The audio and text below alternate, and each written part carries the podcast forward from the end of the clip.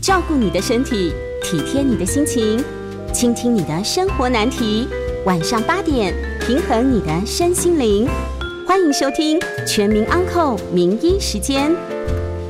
这里是九八新闻台，欢迎收听每周一到周五晚上八点播出的《全民安扣》节目。我是北投振兴复健中心骨科医师朱维廉。那我们将在半点过后接听我们的听众的 call in，好，有关骨科的问题，我们可以打电话进来。我们的 call in 专线是八三六九三三九八八三六九三三九八。当我们也有直播的服务嘛，哈，到时候如果大家也可以在我们的 YouTube 上面的频道，如果有什么骨科相关的议题，或者是对今天的节目有什么样子的意见的话，我们可以写出来哈。那我们今天讲的这个题目哈，其实。这个我们在门诊作业当中，就是几乎天天都会碰到了，包含我今天做的手术也是这样子哈。我们有做一个，我们手术就是做所谓的人工关节嘛，所以我今天题目是说，退化性关节炎除了人工关节还有什么选项哈？那我相信可能线上或网络上的听众朋友，可能很多都对这个题目有兴趣的一个原因是说，除了自己本身以外，主要是可能自己的亲戚朋友，甚至自己的家人啊。他可能关节退化到某一个程度，因为我们要知道哈，任何东西都是一定从正常到一个极度不正常嘛，所以我们任何所有的一些疾病，不光是我们，当时所有的疾病都是这样哈，它都会有分类，好分分级，好，第一级、第二级、第三级，stage one 到 stage 看多少级哈。当我们理论上就是级数越后面，代表说它的广泛、它的受到影响的程度就会比较严重啊，就比较严重，这很容易理解。当然不外乎我们的退化性关节炎也是如此哈。当我们每一个地方退化，它的分类等级都会有不一样。例如说，膝关节有膝关节的分类，髋关节有髋关节的分类，脊椎有脊椎的分类哈。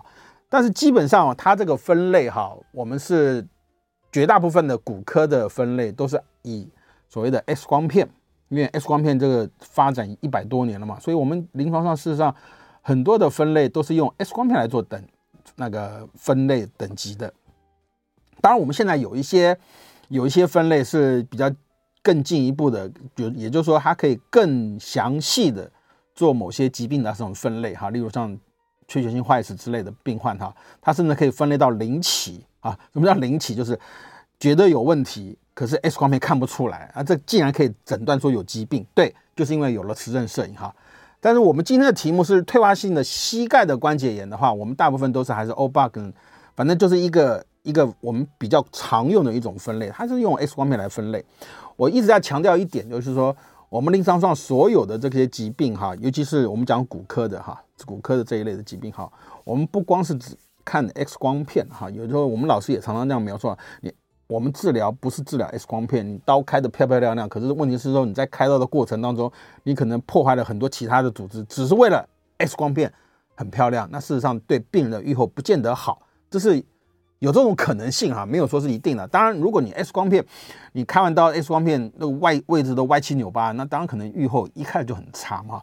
但是我们不是治疗 X 光片哈，我们是治疗 病人本身，所以我们的。主要的一个看病患说是否考虑要用手术的方式哈，不光是 X 光片，我们还要包含我们自己临床上的啊，就是我们学到的东西来做诊断。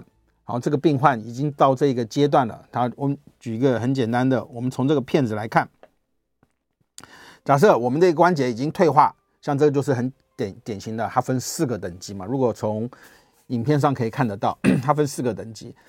它这样子分类的等级，就是说，如果你已经到，嗯，像以膝关节而言，第三级、第四级，代表说它的关节软骨已经磨损。我在节目上常常有提到嘛，哈，我们有些组织是几乎是无法再生，哈，无法再生。我们按你说，好，那朱医师你说啊，无法再生，软骨无法再生，那我们做治疗吃什么葡萄糖胺，什么还有临床上什么 UC2 啊、玻尿酸啊、什么 PRP，那都不是做心酸的吗？啊，不是，哈。原则上这一类的东西，它都是保护，保护你现有的东西，让它现有的这些软骨的成分啊，能够做一些适当的补充、适当的修补啊，适当的修补，甚至最简单，我们打葡萄糖也是如此，做适当的修补的这个动作哈。但是问题是说，如果你已经磨损，像以这种以这个图片来讲，已经到第四、第三级 stage 的第 C 跟 D 的这种图片而言。它软骨已经磨掉了，你已经你没东西保护了嘛，你要保养的东西已经不见了，那你保养什么？那当然这时候你在做关节的一些保护的啊，就说不开刀啊，我们不开刀做啊，除了人工关节还有什么选项？好，我们就用打针的、吃药的。可是问题是你这个东西已经不见了，你已经没有帮助了哈，所以如果越严重，当然坦坦白讲，就是真的只剩下考虑开刀。那我们讲第三个，第三个要开刀的条件就是病患本身嘛，啊，有些病人他害怕，或者他病人本身他年纪大，他可能合并有像很合并其他很多方面的一些疾病啊，我们的 comorbidity 啊，例如说什么。像我们，尤其是像我们医院，我们医院 最有名的心脏科，我们很多病人一半以上都是跟心脏有关系。他甚至换过瓣膜，放过支架，甚至还开过心脏。所以这一类的病患，他因为他长期用一些特殊的一些药物哈，例如最简单的就是最常见的哈，就是所谓的抗凝血药物哈。这些药物你说要停吗？哇，很危险哦。他有些如果放一些。呃，生物的一些瓣膜或者金属的瓣膜，那有这药不能随便停哎，如果停了会发生很大的意外哈，那造成一些栓塞那还得了？所以这类的病患，就说第三个说，病人本身的他的需求，我们坦白讲，不要太去勉强。我们老师也这样，你往往一个手术或者怎么样，你去勉强这个病患要接受你的。你的设想来做治疗哈，呃，往往就会出现一发生一些意外哈。也就是说，这个病患他本身的意愿不高，本身意愿不高，接受这个手术的话哈，他我讲膝关节就接受人工关节手术，他意愿不高，他很害怕，甚至他有些疾病，他不敢开这个刀。那坦白讲，即使开了刀以后，他的满意度不会很高啊，他的。就是他期望值不会很高，因为他可能期望会有发生一些意外的危险性的话，他可能总是会有些像疼痛，开完刀一定会疼痛嘛，他可能心里面就在想说，哎，我不开这个刀就不会有那么疼痛的感受哈。但是我们基本上我们在做治疗病患哈，我们都是要解决他当下目前的这张疼痛。像我今天做了几个脊椎的手术，那都不是病人都痛到他都没办法坐起，他连坐起来都出现问题了。所以原则上。有些手术，如果说实话了，是病人要求要开刀的话，这这个满意度都非常高哈，满意度非常高。好，那我们现在回到我们今天的主题，就是说，除了人工关节，也就是说，这个病患已经严重到需要开刀，像这种图片，像图片上已经这么严重了哈，第 C 跟 D 这种等级的话，它除了人工关节还有什么？当然，人工关节是一个选项嘛，我们要了解哈，人工关节已经出来了五六十年了，我 review 过一篇文章。这个甚至可以追溯到古埃及的时代，因为古埃及它那个真的有有我看过这种图片，它甚至当当时可能做一些妈咪这些木乃伊的情况下，它只能在人类的关节里面放上木木材啊，好放上一些木材甚至石头，我们说啊，这跟人工关节，但不可能嘛哈。但事实上，人工关节它经过就五六，真的是我念书的时候就五六十年，现在可能七七十几年了哈，七十几年的那种眼镜哈，它的材质。跟它的手术的方式几乎就是这个样子，哈，就是这个样子，它变化变化不到哪里去。我当然，我今天我后面还会再提到，我们有临床上有些很就是很 fancy，就是很很新潮的一些治疗方式，而且现在已经慢慢有人有医生来做这样的治疗。那当也有病患接受这样子的治疗，哈，例如用机器人，哈，机器人去辅助。那我们要先搞清楚，机器人不是机器人帮你开刀了，哈，是机器人给你做一些定位。你还是要做人人工的一些治疗，只是说他们号称这样是更稳定哈。我等会会跟各位介绍。啊，所以除了人工关节以外，我们如果这个病患的支架关节已经严重到要开刀的话，我们除了全人工关节，我们讲到 total knee，就是我们一个膝关节哈，分为三个部分，分为三个部分哈。我们用这个图片来看的话，它分三个部分，有膝盖骨。有内侧软骨，有外侧软骨，所以我们原则上是，如果这个病患他三个部分，我们叫做 three compartment 哈，三个部分，内侧、外侧跟前侧有两个部分出现问题啊，有两个部分就是说严重的磨损，从 X 光片，从病患的临床上的一些症状，还有我们一系列的追踪。啊，natural history 自然的结果造成两个以上的关节磨损的话，基本上就要做全人工关节。啊，全就是三个都要换，我们没有道理说三个坏掉了，哎，换两个啊，另外一个不换啊，没有这样方法做哈。那因为这样子可能是劳民伤财，可能效果也不是很好。但是这有人真的有人这样做，你哪一个坏换哪一个，你坏两个我各换一个，第三个好的不给你换。当他也有他的，他有他的理论的基础嘛哈。但是说实话，这不是我们主要的来来做这样方面的哈。我们原则上就是。人工关节全人工全新人工关节之所以会满意度那么高哈，就是因为它能够解决病人的疼痛，恢复到病人的原本的状态哈。我们用这个 X 光片来看，所谓全人工关节就是这个样子。它我在节目也甚至我我记得我之前拿过一些 sample 给大家看过哈，它其实就是把我们坏掉的软骨哈用工具来做切合啊。那我们怎么切呢？当然，我们有一定的角度要来切，我们不能随便乱切。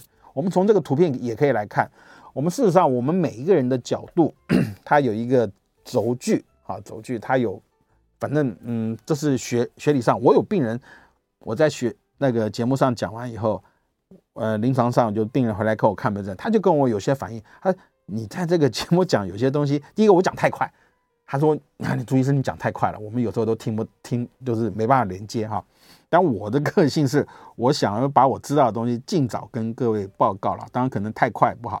第二个，你讲太多学术理论了哈，这个节目不是在教学哈，好像不是教学生，所以你还是讲一些就是叫科普啊，科普哈。所以我们脚的每个人的角度有不一样。为什么我们常常说女生有所谓的 O 型腿会比较多？哎，就是因为跟这个图形有关系哈。”它有一些角度，我们可以来算。一般标准而言，哈，呃，如果大家看网络的话，可以看到一条黄色的线跟一条旁边的大腿骨还有一条线，哈，它这里中间会有个夹角，这个夹角就是我们在切的时候啊，有不一样的角度来切啊。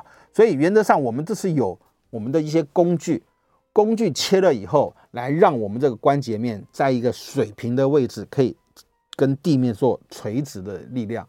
这样力量是最好的传递哈，所以现在就来了哈。如果假设假设哈，这三个软骨的地方，理论上来看坏掉两个，我们说全部给你换掉啊，做所谓的人工关节，因为人工关节就是嘛，软骨上面没有没有什么东西，没有神经，没有血管，所以它无法再生嘛哈。可是如果软骨磨掉了以后，软骨的下面是什么？软骨的下面就是骨头。骨头上面非常非常多的神经的分布的一些 free nerve ending，就是神经的纤维在我们的骨头表面，所以这也因为这也这样解释说，为什么我们骨头如果断掉是非常非常的痛，因为它会牵扯到我们的神经嘛，神经就会传递过讯息到我们的中枢说啊，骨头断掉是非常的痛啊，所以为什么我们软骨如果磨损变成骨头跟骨头在摩擦的时候，病患会非常的不舒服，走路会痛。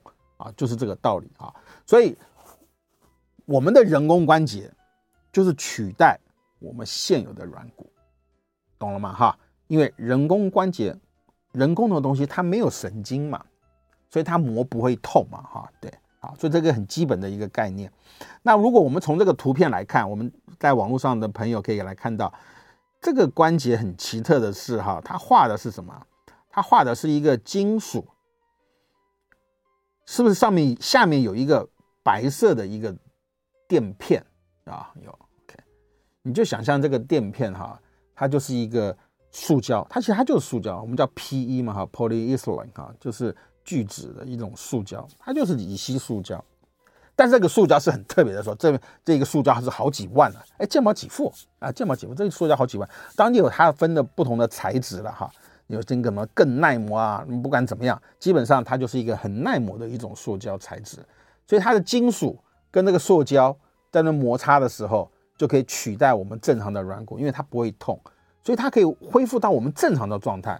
这种手术临床上满意度是很好，只要你一切都顺利的话啊，我要讲的是一切都要顺利，因为人工关节是这样子哈，它可以划时代的改变我们现有的生活的状态。但是，但是哈，如果一发生问题，哇，那就是一个悲剧啊，就悲剧。我们临床上都碰到，所以发生问题是什么？例如感染了，骨头又断掉了，又脱位啊，哇，那都是很麻烦的啊。所以我在下一阶段，我跟各位再介绍几个其他的。如果我们不做这个样子的人工关节，我们有没有其他的人工关节或其他的方式来解决我们很严重的退化？我等你下一节节目跟各位报告哈。我们先休息一下。欢迎回到九八新闻台全民昂扣节目，我是朱威廉医师啊。我们今天节目在九八新闻台哈也有 YouTube 的直播哈。嗯，欢迎在聊天室提出问题。我们这样半点过后接听我们的观众的 call in，好，听众 call in，有骨科相关问题打电话进来，我们电话是八三六九三三九八。我们先连到上一段我提到的，我们所谓的全人工关节，其实就这个以这个图片来看，哈，我们在网络上可以看得到，以这个图片来看，它就三个部分嘛，哈，大腿骨我们叫 femur component，哈，大腿骨的部分，还有小腿骨，啊，小腿骨就 tibia 的 component。那小腿骨分为什么东西？除了下面那个金属以外，上面有个白白的。好，小腿骨就下面那一块哈，小腿骨下面那一个，它上面有个白白的，这个东西就是一个垫片，你就想象，所以容易理解。这个垫片如果越耐磨，是不是用得越久？哎，对，哎，当然是这个样子哈。那现在我说实话，健保，我坦白说，就健保给付给我们的东西已经是非常的好了。啊，所以当我我也有在用一些超耐磨，有些病人就是上网去查一下所有资料啊，我希望能够用这超耐磨啊，你要用就用，你的保险有 cover 你就用，我完全不反对啊，我真不反对。但是健保也有哈，那另外一个你看前面的，前面是不是有个小小的圆圆的哈？那就属于 patellar component，就是我们的膝盖骨啊，先要 knee cap 啊，膝盖骨，膝盖骨那一个东西，这三个都换叫什么？就叫全人工关节，很容易理解啊。好，那现在好，我们觉得这三个里面，如果我只换一个，但我们没有说换两个，换两个没有道理嘛，就是说换两个花那么多时间干嘛？就是说你如果要开这个刀，你只换内侧，只换前侧，你外侧不换，你花那么多时间干什么？不需要，所以都全换。但是如果说这个样子的话，我们膝盖骨坏掉了，也就是说前面那个小小圆圈圈的那个骨头，膝盖骨，膝盖骨如果坏掉。我们可不可以只换膝盖骨？有啊，这种病人很多哎、这病人真的很多啊。有些有些老老老先生老太太，他就台湾话不叫哭了背背起来，哈，就是蹲了站不起来。你讲，哎，对我也是这个样子，蹲了站不起来。你去检查，往往他的问题只有出现在膝盖骨的位置，就是那上面那个盖子啊，上面的盖子，因为它有什么？它可能有偏移啊，就膝盖骨有点外侧偏移，外侧偏移以后一直磨啊磨啊磨。它就磨坏了啊，所以有这种病患，所以我们临床上有时候有些病患，如果我们照 X 光片，内侧很好，外侧也不错，可是膝盖骨完全坏掉了，OK，那我们只要换前面的就好了，可以啊。临床上我们也在做，我也做过很多个这样子的案例哈，但是病基本上这种的病患相对的比较少一点，因为它往往如果膝盖骨坏掉，它通常。内侧坏的也很严重啊，也有好像好，所以我现在回到我刚刚提到的，那如果说只有内侧呢？因为我们要了解啊，我们一个膝盖哈，我们膝盖不是分为内侧，用这个图片来看，内侧、外侧。什么叫外侧？外侧就是你看下面有一个小的骨头叫腓骨哈，那个叫外侧。我们的一个关节分内侧、外侧，但是我们的重心哈，百分之六十，因为我们人是中轴骨嘛哈。正中心在这个地方，所以我们的内侧的骨头，膝盖关节内侧的骨头承受的力量占了体重的百分之六十，百分之六十都是走内侧，那外侧呢走百分之四十，所以我们很容易理解得到，那相对于一个一百公斤的一个力量承受在我们的膝关节的话，那有可能有六十公斤都由内侧来承受重量。那四十公斤是承受在外侧，对不对？对，理论上是这个样子哈。但是如果这样讲的话，那我们内侧不是坏的就很多？哎，也对，我们大部分退化性关节炎，百分大部分内侧退化的比例，往往要比外侧要来得高。当这个有里面有很多的学术的理论啊，还包含我们膝盖骨的一个角度的位置，你还有一个所谓是外展的角度，什么男五女七啊，诸如此类的，各式各样的。都会有啊，所以既然内侧磨损的比较多，所以我们临床上就有一个演变演变出一个新的一个模式，就是说，如果我们经过评估只有内侧坏掉，嗯，三个里面只坏了一个，那我们是否要这么的可惜的把另外两个好的也换掉？需要这样子吗？嗯，所以很早很早，其实这都是二三十年前就有在争论了哈，有这个争论，所以其实到现在还有争论，甚至有些医院，甚至有些老师，就是比我还比我们还要资深的老师，他就说我就是不做，我们叫 uni knee 哈，就单一关节，因为在他的理论，他认为只换一个，另外一边坏掉的机会还是会发生啊，他的理论是这样子。但是我也可以说，我可以拿出更多的文献可以去支持。如果只换一个，他在接受手术的几率会远远低于你全部换掉啊。也就是说，你只要换掉一个，坏掉一个地方做手术的话，它的满意度一样啊，一样可以达到你全部接受手术的这个目的。那为什么说如果只换一个，我们只换一个就好了，只换一边就好了呢？因为只换一边的方式。简单快速，病人恢复很快哦，原来是如此，对，原来是如此，对。那健保也是给付啊，健保也有给付，但是问题就来了哈，只换一边的这个是有它一定的条件啊。那个我们去，你可以去翻参阅书本上有很多的资料，如果你们有兴趣可以去查哈。Indication for UKA 哈，它是需要做单一置换的，它有一些条件，例如它的年龄。它的角度磨损的情况，还有什么东西？还有体，甚至连体重都要包含。因为太严重的骨质疏松，很胖，重量太重，太严重的骨质疏松，角度变化太大，它只做单一的，它接触面积太小，接触面积太小，什么东西？它就会有下沉的机会。这我们在临床上也看过，所以也有一派学说是认为，这因为它可能会造成下沉的几率太大，因为你看。全人工关节是整个面，所以它接触面积大嘛，就像穿平底鞋一样嘛。那你如果只做单一的啊，就是他的理论就说，那你这样子就像是什么穿高跟鞋，所以这个地方的压力太大，所以久而久之怎么会有下沉？我也承认，我也发生过，有些病患做完以后，经过三年到五年以后，哎，他的角度就开始变化。其实坦白讲，这跟使用的习惯跟病患日后的照顾也有相对的关系，所以它有它的条件。那我们在临床上甚至有一个这个图片啊，这个你不能否认，因为这是人家做出来的做出来的报告。什么叫做叫做置换关节遗忘指数？就 forgotten 啊，忘记了什么东西？你做 joint replacement，就说你开这个刀，有时候你的活动日常生活，你甚至你会忘记。你开过这个刀，意思是什么？就是满意度，就说你乘这个 index，它就有个指数，这个指数分数越高，代表说你就忘记你接受过这个手术的效果，就是越好，就越满意。你看看这三个哈，这三个有一个最左边六十七的这个意思，就是它只做单一的关节置换，但是我们要强调哈，这个有一点点不太利润不是太公平的一个地方是。因为你要做全部关节的置换，你本身关节的退化的程度，甚至年龄会比较大，所以满意度或者他忘记这个手术的给他带来的好处，他本来就比较低。好，就是这样。但不管怎么样，他总是会有相对的一比较。像最右边的叫二十一，二十一什么？代表说有些病患接受这个手术，甚至在临床上他会跟我抱怨，他生不如死。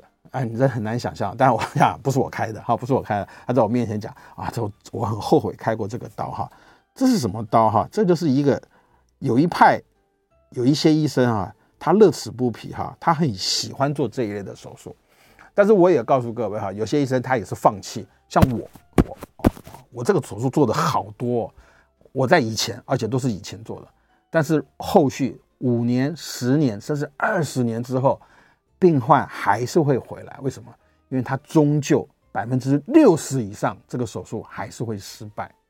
那所以有一有些说法就是说，我们这个手术啊在买时间，因为这个病患年轻的情况下，我们不要接受人工关节，这我都承认啊，我都承认啊。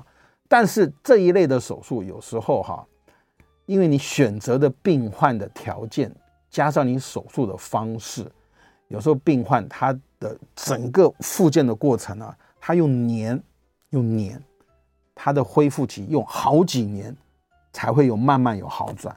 你你认你相信这种手术吗？他开一个刀，他要经过一年到两年的恢复期，那这个手术要是我会认为的话，我就不会这么做。所以我事实上我现在很少做这样，这叫 HTO 了哈，高叫高位高位筋骨矫正术哈，因为很容易理解，它歪了我们就给它切断，给它矫正哈。说实话了哈，这一类的手术包含髋关节一样哈，那 是因为以前的人工。以前的手术的技术不够发达，我真的是这么认为啊。以前的手术不够发达，包含我们的肩关节啊，我们肩关节，我们以前在念书的时候，肩关节只要断了三个部分以上哈，你上了一点，你三个部分以上，甚至四个部分以上，三个啊就开刀做什么？就做人工关节，考都不考虑了，书本上写的，我们考试也这样考的，就说啊做人工关节。可经过这几十年，我们的技术不是我们开刀技术，而是医材的进步，医材的进步，让我们临床上的医生啊，我们的武器越来越多情况下，我们其实有很多的手术都已经改变了，甚至改变我们 textbook 告诉我们的方式，告诉方式。所以以这样子的情况叫高高位筋骨矫正手术，我真的碰过好多啊，病人满意度非常非常的差，非常非常的差。所以 当然我也绝对尊重，那、有些医生他也。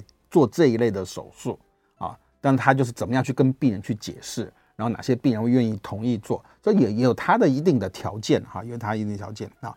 那我们临床上，我很快再用一点点时间讲，我们现在临床上有一个最有名的哈，也不最有名，这个我在二十多年前我去新加坡我就在学这个东西啊，只是后来某些因素我没有继续再发展哈，因为这个要花很多钱啊，医院也没有什么没有权力的支配哈，叫 Mako 哈，就是机器人在开刀。现在国内有一些医院，甚至大绝大部分都是一些私人的一些诊所，甚至是专门做骨科的一些诊所，它很流行这个，它就是号称是用机器人。但我们现在了解哈，这个不是机器人帮你开刀，而是机器人帮你定位，它做一些定位的，然后抓住几个点，几个点以后，它告诉你要这样切很准。当我在新加坡看的时候，它不叫 Marco 啊，它也是这个公司叫 Stryker 公司代理的，我看也是很神奇啊，切的都是很漂亮。但是这个东西现在引进台湾哈，一个要五十万，啊，有些医院说六十万哈，就像我们老师讲的，我给病人省五十万六十万，我会觉得很有成就感啊。当然就是每个人的看法了哈。所以我要讲的是说，我的题目又回到我刚刚，退化性关节除了人工关节还有什么选项？其实它就是这些选项在做些变化。我们基本上就是要看病患的满意度跟病患的使用的程度，我们给病人做一些选择性。但基本上，我们一定要站在病人的立场，替病人去着想，说怎么样去治疗，他才能够达到最好的一些效果。好，那我们先休息一下哈，广告过后，我们接听的 call in 跟骨科相关问题打电话进来哈，我们 call in 专线是八三六九三三九八八三六九三三九八，欢迎回到九八新闻台全民安扣节目，我是朱威廉医师哈，我们接听我们的听众，我们 call in 专线是八三六九三三九八八三六九三三九八，YouTube 上面也有直播了哈，如果有问题骨科相关问题，我们可以写上面，我在。我也跟各位解答哈。我们第一位有位杨女士，杨女士您好。师你好，请说。嗯，我我我九月份有口音过一次，我我那个脊椎滑脱到现在已经有两年多。我刚开始检查是第四五节腰椎腰椎四五节滑脱嘛，那有做做复健，然后就是也没因为我也那个骨质的疏松很严重，也不适合开刀嘛，嗯，就不就不管它，一直这样子。没有治任何治疗，就做做复健，然后后来我觉得越来越严重，本来本来是只有腿无力，然后走路跛行啊，脚麻这些，可是后来我觉得好像越来越严重，所以今年三月我又去做了 X 光跟 MRI 哦。他说我三四五节滑脱，三四五节滑脱，那我也不能做任何治疗啊，也是做做复健就就不理他这样的。可是我觉得三月做的那个 X M M I 到现在已经八个月，我觉得越来越严重，我髋关节、踝关节都痛，脚也麻，也也也也痛，脚趾也痛，走路很不好走。我走路都变成要小碎步这样左右摇摆走路，嗯、很严重。嗯、我想请教朱医师，我我我在怀疑自己是不是三三四五节滑脱了，一二节会不会也滑脱？还没有去检查。好，一二节也滑脱。然后如果我长期都不治疗，是不是变会瘫痪这样？今年几岁了？要注意是，你几岁了？嗯，你几岁了？我七十八岁。七十八岁哈，嗯，有有什么心脏病、高血压、糖尿病吗？哎，我心脏瓣膜症，有瓣膜症，瓣膜闭锁不全，有点闭锁不全。有在吃什么药？嗯，我只是吃高血压的药，降血压的药吗？没有吃抗凝血的药物吗？没有，这些药物都没有。我基本上我这样描述，你刚刚描述的哈，我认为你就是一个很适合开刀的条件哈。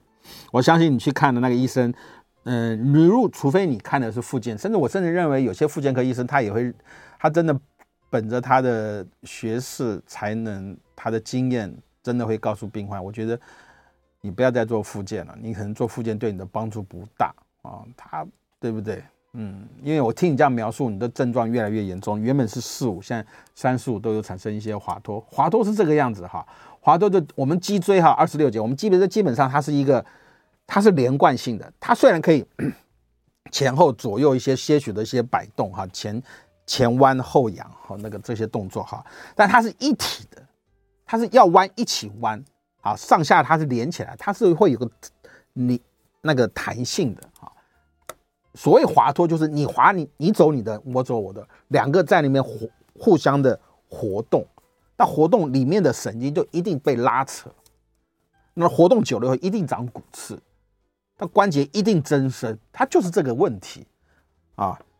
脊椎滑脱久了以后，脊椎狭窄，神经压迫，你的问题你都有。你刚刚已经描述的非常典型了嘛？跛行、麻木，甚至你的肌肉会无力，到严重我都认为还会萎缩。我认为你就是要开刀啊！我认为就才能解决。当然重点就来了哈，就是我刚刚提到的啊，你真的很害怕开刀，那也不要去勉强。对不对？那就乖乖吃药做复健，甚至你就要有个心态，哎，我可能就一辈子跟他，哎，就是与狼共舞啊，就是这个样子，他只要不不困扰你，你觉得还可以，就就就就就继续这个样子，要不然就是开刀，你没有其他的方法。你说会不会再往上延？当然会往上延呢，不过绝大部分是这样子，你那边晃动啊，他的问题就 focus 在三四五。啊，大部分就在三十五，我认为最严重应该就是四五了哈，四五影响到 L 四 L 五的这些神经的话，你下次就会麻。那你说会不会影响到上面？当然也有可能。那如果开刀了以后，也许可能这个问题慢慢会获得一些缓解。当然，开刀就会有一定的风险，但是我认为以现在的这些经验啊，或者是年轻的医师来专门做这个微创的啊、传统的啊，我相信这个。应该不是太大的问题啊，应该不是太大的问题。你去寻求一些你很信任的医生，口碑好的医生，神经外科、骨科都可以在做这类的，做做太多了哈。所以我认为你有问题的话，你应该去做啊，应该去做，不要嗯，要不然就吃药吧啊，吃药。那有些人，有些病患是这样子啊，因为他滑脱已经不稳定了，有些病患是越做复健他越痛啊，为什么呢？因为他会拉扯。他已经不稳定了，你再去拉扯，他可能相对的在急性期他更不稳定，所以造成他的疼痛就变得很明显啊。所以我觉得你可能还要再跟家人或者跟你的朋友啊，跟医生你再好好去讨论，是否真的需要做手术的方式来做了啊。OK，那今天的不太踊跃啊，网络上一都没有人问。好，那我还是回到我刚才提到的一个角度。我们刚刚有提到，其实因为我们的时间的关系，哈，我们应该很容易理解的是，我们正常的，我们看这个图片有一个黄色的一条线，这条黄色的线哈，它是从股骨、大腿骨的中心一路往下垂直，所以我们不管做任何的膝关节的手术，最终的结果一定要恢复到这条线，这就是会满意度会很高啊，满意度很高。这叫 mechanical access 啊，mechanical access。好，我们线上有一位周小姐，周小姐您好。哎，医师你好，请说。哎，你好，我想请问一下，就是因为我今年四十八岁，但是呢，我从嗯蛮年轻的时候就觉得我的呃有一边的髋关节有一点就是很就是活动的角度比较小，嗯，但那时候也不以为意，以为是可能是筋骨比较硬的关系。但是现在年纪越来越大了之后，发现就是会开始疼痛，嗯，只有一边而已。那就是有去给骨科医师都有有检查过，MRI 也照过，可是医生都就是看不太出个所以然，说好像真正有什么问题这样。嗯，所以最后就是医生的判定就是说，嗯，有可能是啊、呃，可能先天性的髋关节，就是好像就是比较发育不太好。呃，对，发育不太好这样子。那这样子的状态下，就是呃，走路是都还可以走啦，就但是有时候就是可能走比较久就会痛。那这样子，医生会建议说，在我比较年轻的时候就去做换髋关节的手术。哇，你这个题目是一个很重要的，我们临床上很重要的一个话题哈。嗯。我相信你这个诊断叫 DDH 哈，DDH 就是 dysplastic，就是 develop 那个 hip，就是我们的髋关节先天性髋关节发育不全症啊。我们早期这个疾病有一个特殊名称叫 CDH 啊，叫 congenital deep dislocation of hip，就是髋关节的脱位。那事实上这个诊断已经被取消了，而改为所谓的 DDH。就像你的问题一样，所以你你随着年纪的增长，你的髋关节发育不好的问题会慢慢表现出来，啊，慢慢表现出来。但是但是哈，但是你还是可以走路的，我保证你是还是可以走路，没有错。可是因为所谓的发育不良，就是说你这个髋关节，我们正常这个是头，头要戴个帽子，好，我们标准来看，假设这个当这个帽子也不是。水平戴了，我们基本上一个四十五度的角度啊，我们叫四十五度 inclination 的角度。那基本上，它头跟我们的髋关节的 coverage 面积要占了百分之八十，百分之八十都可以包埋得到，这是一个标准的哈。那所谓 DDH，就是说这个帽子呢戴歪了，戴歪了，戴歪的结果就是这个头并没有完完全全 cover 住，它可能有部分 cover，部分没有 cover，所以很容易理解。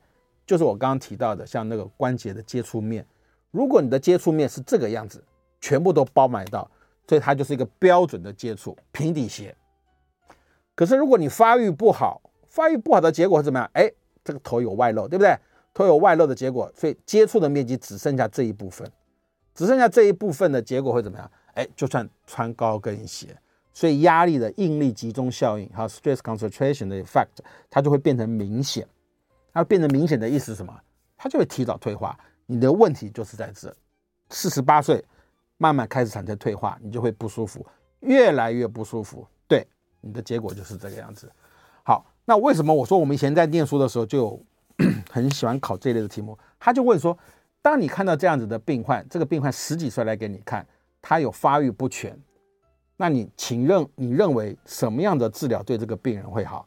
结果答案你知道是什么？答案是。不管它，对，答案选的就是不管它，一直到什么时候？一直到这个病患关节退化真的很严重的情况下，我们才做所谓的人工关节。哎，答案是选这个，你就是这个答案啊。也就是说，你现在四十八岁了，如果你的诊断就是如同您所说的，我是髋关节发育不好的病患，那这个医生给我的诊断是这样，那个医生诊断是非常正确的，而且他治疗也是非常的正确，他一定是这样讲。等到你真的不舒服的时候，他髋关节已经退化到某一个程度，对你生活造成困扰了，你就开刀啊！我认为那个医生讲的一定也是我同样的这这句话哈，所以这就是一个情况。如果你真的不觉得无法忍受，你就是得接受人工关节。但是病患常常会告诉我，我现在手边好几个 髋关节发育不好的。我就我慢慢给你养，他说要养到什么？养到六十岁？为什么呢？因为六十岁的时候你可能已经半退休状态，你比较不会那么劳累了。那时候你在做人工关节用的会比较久，所以很容易理解。一个人工关节四十岁跟六十岁开刀，开同样的刀，假设都是结果都是很好的结果下，你认为哪一个用的比较久啊？答案是六十岁的。为什么？因为六十岁的活动力比较低，你四十岁的你还要工作，还要出去玩。啊，所以你的磨损就会增加，所以也就是为什么 DDH 的病患如果错过了很早小孩子的错过年龄的治疗的情况下，我们就等到以后，等到以后真的不行再开刀啊，就是这个道理。好，我们休息一下，广告过后接听你们的 call in，call in 专线八三六九三三九八。OK，欢迎回到九八新闻台全民安扣节目，我是朱瑞莲医师。好。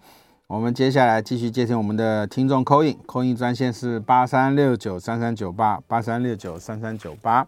来，我们线上有一位王先生，王先生您好，您好，医师好，请说，请教一下，我左脚呃曾经肿过，肿过，然后什么部位？膝盖，膝盖部位，哦，膝关节，嗯，呃，肿起来对，然后去看医师说是轻度那个退化关节炎，那后来自己就消了，消了以后，但是左脚就没力。嗯，没力以后有一个人就教我说蹲马步，结果我蹲马步以后，哎，果然走走起路来就没有那么说无力，很好。但是呢，我就说应该更加强，我又蹲马步就蹲两个钟头，因为效果太好，我很高兴。蹲两个钟头，对呀、啊，蹲两个钟头啊，厉害，是没有过膝盖了，但是蹲两个钟头以后呢，产生一个作用，就是说我睡着了以后。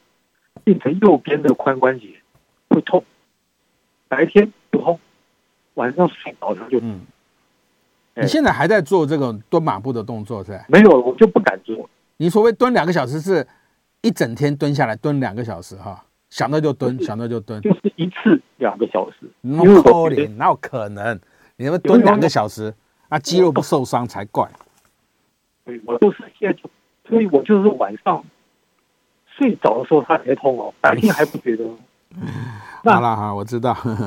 啊，是是是，OK，好，好，你就说好。我想你做的动作是对的，所以你看我们临床上真的都是这样子啊，过于不及。这我们我常常会认为哈，你看我以我们现在这种情况，我我真的深深会认为，我们做任何的处理病，就包含自己本身的一些状态哈。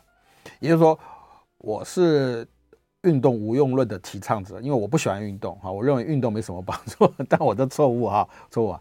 可是我突然间跑去跑去运动，我突然间不晓得哪根筋不对了，我跑去跑五千啊，每天跑，我跟你讲，我很可能一个礼拜左右我就生病了，而且因为什么？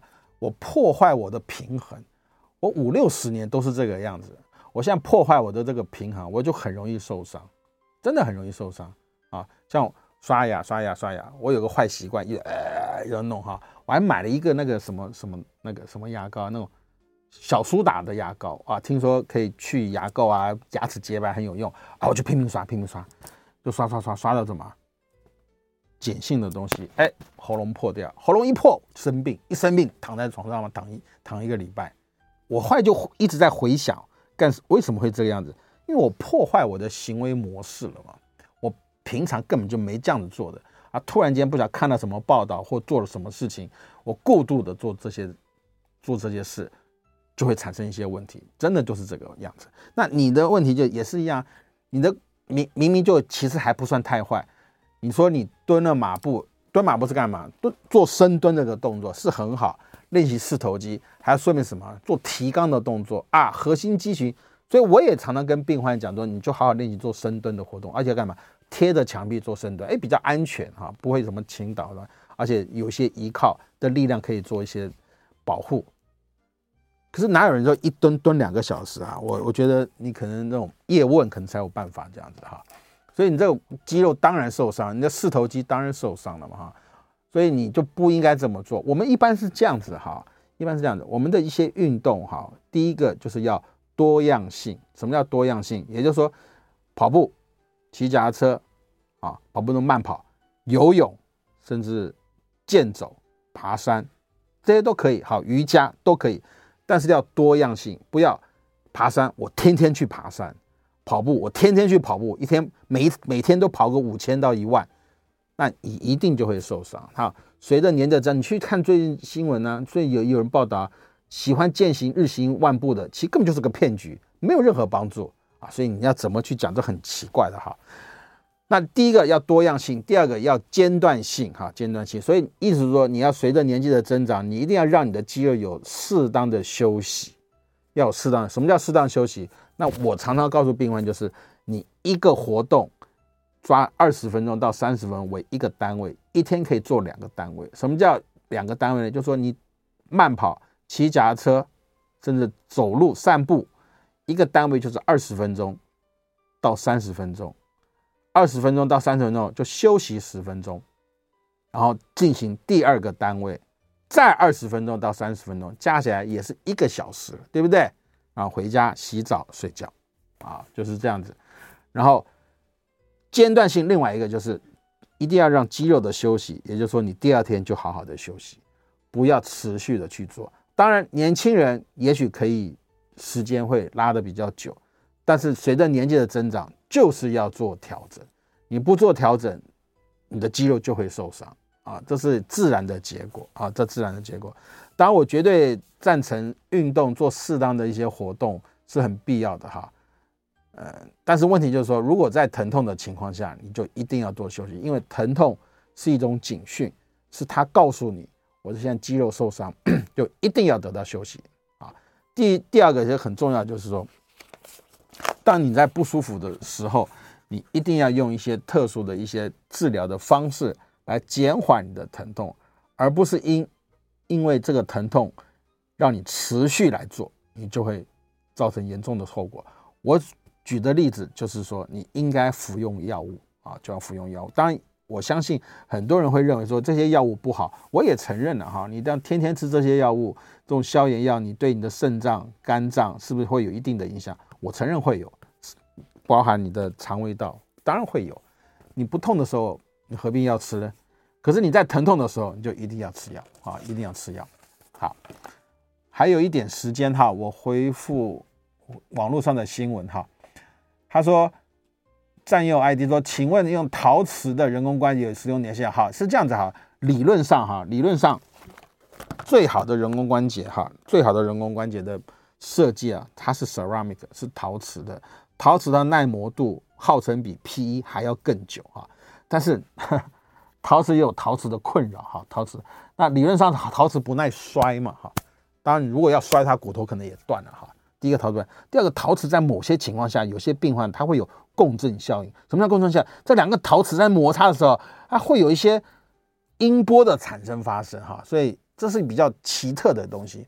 所以理论上陶瓷是很好的设计，陶瓷是很好的设计，但在某些地方它没有陶瓷。以目前而言，人工关节、膝关节它并没有陶瓷的耐磨垫片啊，并没有啊。当然我知道，也许可能有些人，但它在某些设计上还是有些缺点，它没办法用。没办法用，所以理论上陶瓷是好的。陶瓷大部分就用在髋关节比较多哈。减重，那减重当然是有。我很简单的讲，我时间不多哈。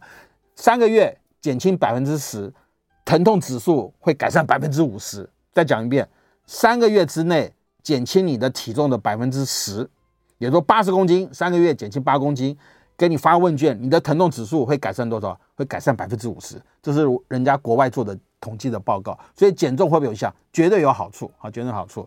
我们的时间可能不够了哈，我等会再再讲哈。OK，那我们的时间不够了，嗯，我们我是北朝在天复健中心医师，哈，我们非常谢谢大家今天收听，好，再见。